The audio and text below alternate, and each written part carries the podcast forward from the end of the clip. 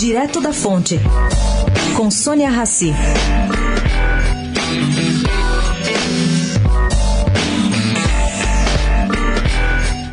Existe no conjunto de leis do país alguma forma de se punir alguém pela destruição do Museu Nacional e seu acervo?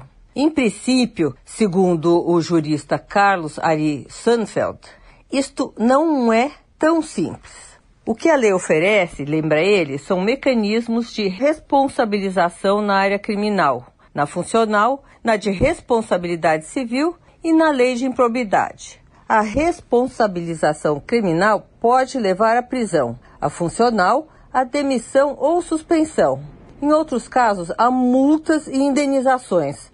Mas o que temos aqui hoje são diversas circunstâncias e uma longa história de precariedades. E juridicamente, segundo ele, nem sempre é possível reduzir um quadro de erros gerais a uma responsabilidade individual. Sandfeld dá um exemplo de equívoco difícil de se punir. A escolha do Palácio Imperial para se instalar um museu de ciência já foi tecnicamente errada. O prédio era impróprio para este fim. Sônia Raci, direto da fonte, para a Rádio Eldorado.